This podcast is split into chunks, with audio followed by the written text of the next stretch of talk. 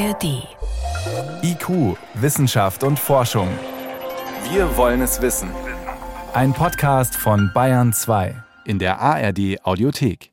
Heute einatmen und in 30 Jahren sterben. Das klingt ein bisschen übertrieben, kann aber passieren, und zwar wenn es um Asbest geht.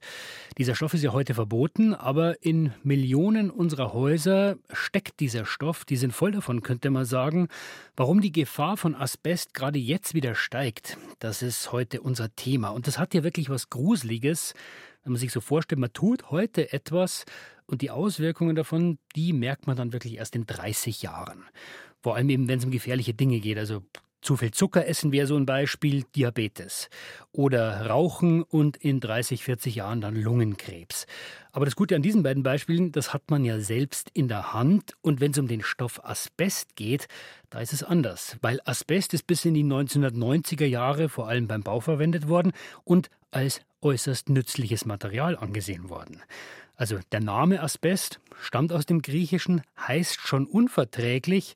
Trotzdem, vor allem in den 1950er bis 1970er Jahren, ist Asbest als das Wundermaterial angepriesen worden. Asbestos is a remarkable mineral. We suggest you consider this material for your home. Designed to last a lifetime. A trouble-free lifetime. Die Böden halten ein Leben lang, wenn Asbest drin ist. So heißt es in dieser Werbung für Asbest einer US-Firma in den 1950er Jahren. Was damals aber niemand beachtet hat, die Handwerker, die damit in Kontakt waren, die haben Fasern davon eingeatmet und diese Fasern, die lösen oft Krebs aus, nach Jahrzehnten. Da gibt es Millionen Fälle bis heute. Warum machen sie das? Naja, also eigentlich, wenn fremde Partikel in uns reinkommen, wenn wir die einatmen, dann werden die von unserer Lunge abgefangen. Das machen die sogenannten Flimmerhärchen. Aber Asbestfasern, die sind lang und spitz und die kann unser Körper nicht entfernen. Das heißt, die bleiben dann im Gewebe hängen und verletzen das, könnte man sagen, immer wieder. Der Körper, ja, der schreit dann Achtung, Entzündung und produziert Stoffe, die die Zellteilung anregen. Das ist eigentlich ein guter Weg, wenn man Wunden heilen will. Aber bei Stoffen wie Asbest ist das eben der Nährboden, damit sich später Tumoren bilden. Und wenn Asbest fest verbaut ist in Häusern, in Wohnungen, in Fußböden, Fassaden zum Beispiel, dann äh, kann es nicht so großen Schaden anrichten. Aber inzwischen müssen ja immer mehr Häuser saniert werden. Und da droht jetzt die nächste Asbestwelle. Das befürchten zumindest Experten. Mit einer von ihnen äh, sprechen wir gleich. Fragen, worauf müssen wir denn achten, wenn wir jetzt im Zuge der Energiewende unsere alten Häuser sanieren, aber auch welche Gefahr gibt es für uns Mieter, die in älteren Häusern wohnen? Aber zuerst mal wollen wir wissen, wie aufwendig ist das eigentlich so eine Sanierung, wenn Asbest im Haus ist? Das hat sich Helmut Nordweg vor Ort angesehen. Ein Einfamilienhaus im Münchner Westen, typisch für die späten 1960er Jahre. Die Linoleum-Bodenfliesen in der Küche enthalten Asbest, der Bodenkleber auch. Das hat eine Gutachterin festgestellt. Deswegen muss jetzt die Sanierungsfirma AST Asbest dran. Inhaber Alexander Stenzenberger hat es nicht erstaunt zu hören, dass die Gutachterin auch im Bad Asbest gefunden hat. In dem Kleber drunter ist sehr oft in den Jahren Asbest festgestellt worden, zwischen 25 und 30 Prozent. Das heißt, sollte man mal eine Wohnung renovieren oder ein Haus und man hat ein Bad aus den 60er, 70ern, bietet sich an, den Kleber auf Asbest untersuchen zu lassen. Die Fensteröffnung der Küche ist mit Plastikfolie komplett abgedichtet. Nur zwei Schläuche ragen nach draußen für gefilterte Abluft. Und von innen kann man nur durch eine Schleuse in die Küche. Da dürfen sich keine Unbefugten aufhalten, vor allem nicht ohne Schutzkleidung. Das ist ein Schutzanzug sowie Handschuhe, die abgeklebt werden, Überziehschuhe für die Schuhe sowie eine Maske. Das heißt, sind wir auf der sicheren Seite. Wie eine große Aufzugkabine sieht die Schleuse aus. Drinnen gibt es zwei Kammern. In der ersten ziehen die Arbeiter ihre Kleidung aus, in der zweiten legen sie die Arbeitskleidung an. Beim Rausgehen bleibt die wieder zurück und die Fachleute müssen unter eine sogenannte Luftdusche, wo alle Asbestfasern abgesaugt werden. Erst dann dürfen sie sich wieder anziehen. Gerade hat der Asbestsanierer Martin Massenhauser diese Prozedur hinter sich. Fast zwei Stunden hat er in der Küche Fliesen rausgeschlagen mit einer Maske, gegen die das FFP2-Modell wie Spielzeug wirkt. Hat er keine Angst vor Asbest? Nee, die Maske sitzt ganz gut. Man muss darauf achten, dass sie auch richtig abschließt. Hin und wieder ab und zu mal mit den Fingern nachgucken, aber sonst ist sie immer dicht. Was da so laut klopft, sind nicht die Arbeiter, sondern die Absaugung. Regelmäßig wird der Staub mit den Asbestfasern in einen speziellen, besonders dichten Beutel geschüttelt. Auch die Kunststofffliesen und Kleberreste kommen rein, die Alexander Stenzenbergers Mitarbeiter im Laufe der nächsten paar Stunden vom Küchenboden entfernen werden. Am Schluss wird alles mit einem Bindemittel besprüht, damit keine Fasern mehr herumfliegen. Die Säcke mit dem Material werden verschlossen und kommen später auf eine Deponie.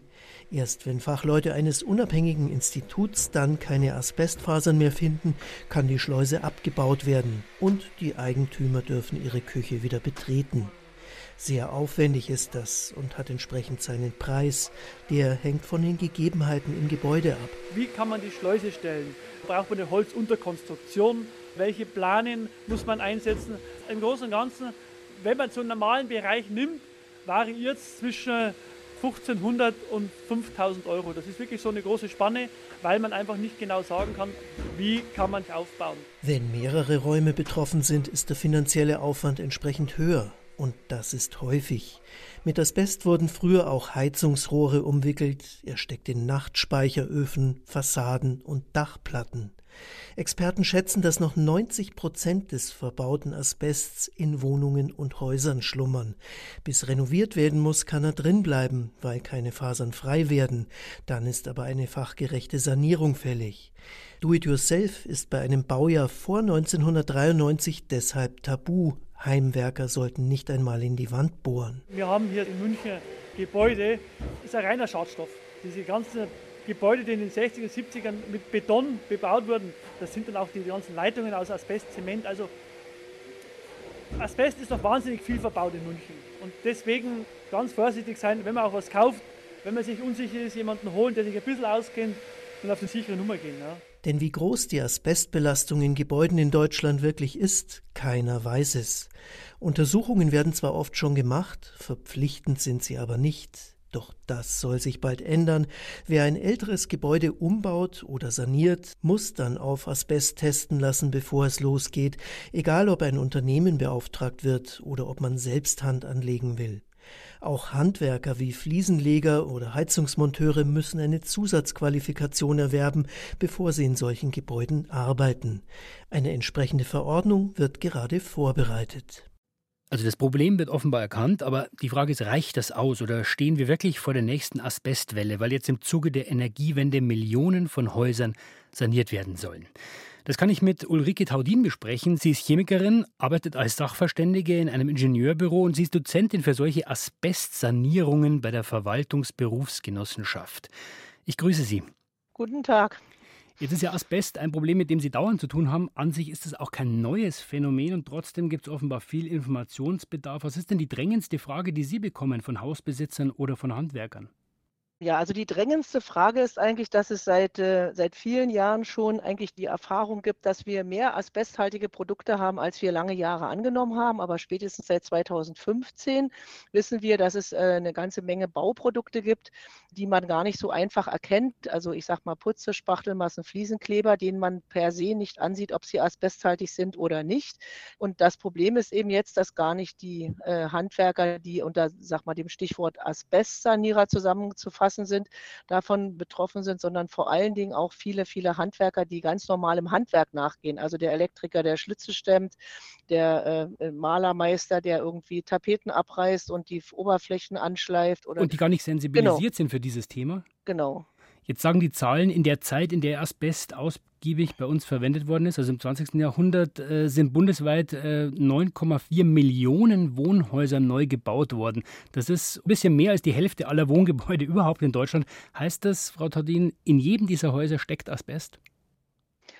Also es ist zumindest über 80 Prozent unserer Gebäude sind vor dem Asbestverbot 1993 erbaut worden und damit stehen die erstmal pro forma unter Asbestverdacht. Das heißt, nicht alle müssen äh, in diesem, äh, man muss dem Verdacht nachgehen, nicht alle diese Gebäude müssen dann auch asbesthaltig sein. Äh, wahrscheinlich ist wirklich auch da der Schwerpunkt eher in den alten Bundesländern, weil im, in den neuen Bundesländern wurde etwas weniger mit Asbest umgegangen, weil Asbest der, der Rohstoff, also die Fasern waren ein Importprodukt aus Russland oder damals Sowjetunion und mussten trotzdem mit harter Währung bezahlt werden. Und deswegen hat man das nicht so flächendeckend in alle Bauprodukte äh, reingepackt. Aber das ist insgesamt ist es ein europäisches Problem und auch Deutschland hat unterschrieben, dass wir uns der Ziellinie nähern, äh, Deutschland asbestfrei 2030. Und da haben wir noch sehr, sehr viel zu tun. Und das betrifft eben nicht nur diese Sachen, die in den Gebäuden sind, sondern auch, wenn Sie über Dörfer fahren und so, sehen Sie auch diese riesigen Flächen an Asbestzement, mhm. Wellasbestplatten. Die sind eigentlich, äh, die sind nur wirklich total sichtbar. Und da sind wir auch erst bei 10, 15 Prozent der entsorgten Asbestzementmassen, äh, die es in Deutschland gibt.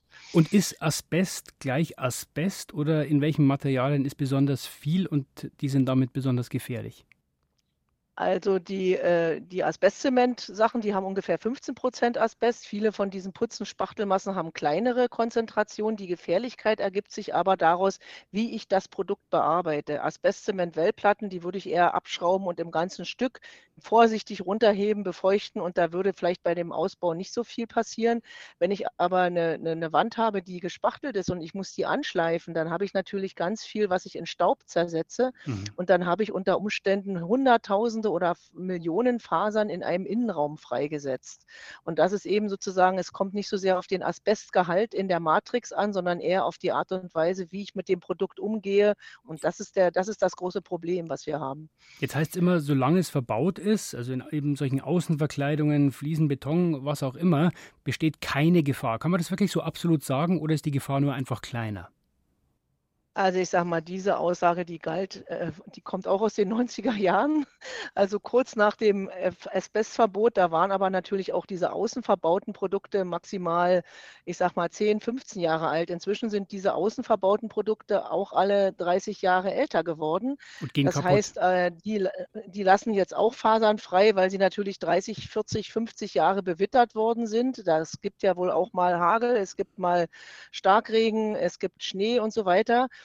Und äh, die Geschichte im Innenraum ist natürlich so, da ist es überwiegend so, dass das nur eine Gefährdung aus, äh, aus dass man da nur eine Gefährdung fabriziert, indem man an dem Produkt arbeitet. Das Pro Problem ist aber, dass eben ganz normale Menschen, vielleicht auch der Mieter, an dem Produkt arbeitet. Der will vielleicht selber renovieren, der will vielleicht äh, äh, äh Loch bohren in die Wand. Löcher in Wände bohren. Und das darf er schon eigentlich nicht, wenn man nicht weiß, ob es asbesthaltig ist. Also das, das, das Minimum ist, äh, ich darf noch einen Nagel einschlagen. Und äh, das Problem ist eben, dass wir gar keine Kenntnisse haben, in welchen Gebäuden sind denn welche Materialien verbaut worden, weil das eben damals die üblichen Baumaterialien waren. Die, die waren sogar teurer und als besser beschrieben, die sogenannten faserverstärkten Putze, Spachtelmassen, Fliesenkleber. Die Spachtelmasse Moltofil kennt jeder, die wurde eben auch eine Zeit lang auch schon asbesthaltig und asbestfrei hergestellt. Und da wurde ja auch suggeriert, jeder, jeder kann in seinen Wohnungen äh, Löcher äh, sozusagen so verspachteln, dass sie dann na, bei einer Wohnungsabgabe auch äh, akzeptiert werden. Aber das heißt eigentlich, wenn ich ein Loch in meine Wohnung bohren will als Mieter und äh, nicht genau weiß, was jetzt da in der Wand drin ist, eigentlich brauche ich jemanden, der eine Probe nimmt und sagt, ja, asbesthaltig oder nicht entweder so oder man hat eben jetzt inzwischen sich auf den Weg begeben und hat solche sogenannten emissionsarmen Verfahren entwickelt. Das sind oftmals äh, direkt abgesaugte Bohrmaschinen zum Beispiel, sodass man solche kleinen Arbeiten dann durchaus auch problemlos durchführen kann, aber natürlich nicht der einzelne Mieter, sondern das müssen dann entsprechend geschulte Hausmeister oder Handwerker oder sowas machen. Also wir sehen, das Problem gibt es auch schon im ganz Kleinen. Jetzt wollen wir, Frau Taudin, eine Energiewende durchführen und dafür sollen am besten alle Häuser saniert werden. Das wird Jahrzehnte natürlich dauern. Heißt das, das sind Jahrzehnte, in denen die Gesundheitsgefahr dann steigt für die Mieter, aber auch für die Handwerker? Naja, wir sind ja genau in dem Bereich unterwegs und das Problem ist eher, dass es äh, so viele Anfragen gibt, so viel nach Untersuchungen, bevor man irgendwelche Sanierungen, das wäre der richtige Weg. Bevor man saniert, macht man einen Plan, was fasse ich an in dem Gebäude und das muss dann eben entsprechend untersucht werden. Aber es gibt natürlich, wie in allen unseren Branchen, gibt es äh, äh ja einen Mangel an Mitarbeitern, an äh, entsprechenden Laboren. Also die, die Laborkapazitäten reichen nicht aus. Also weiß nicht, ob das zu stemmen ist, ehrlich gesagt. Ja.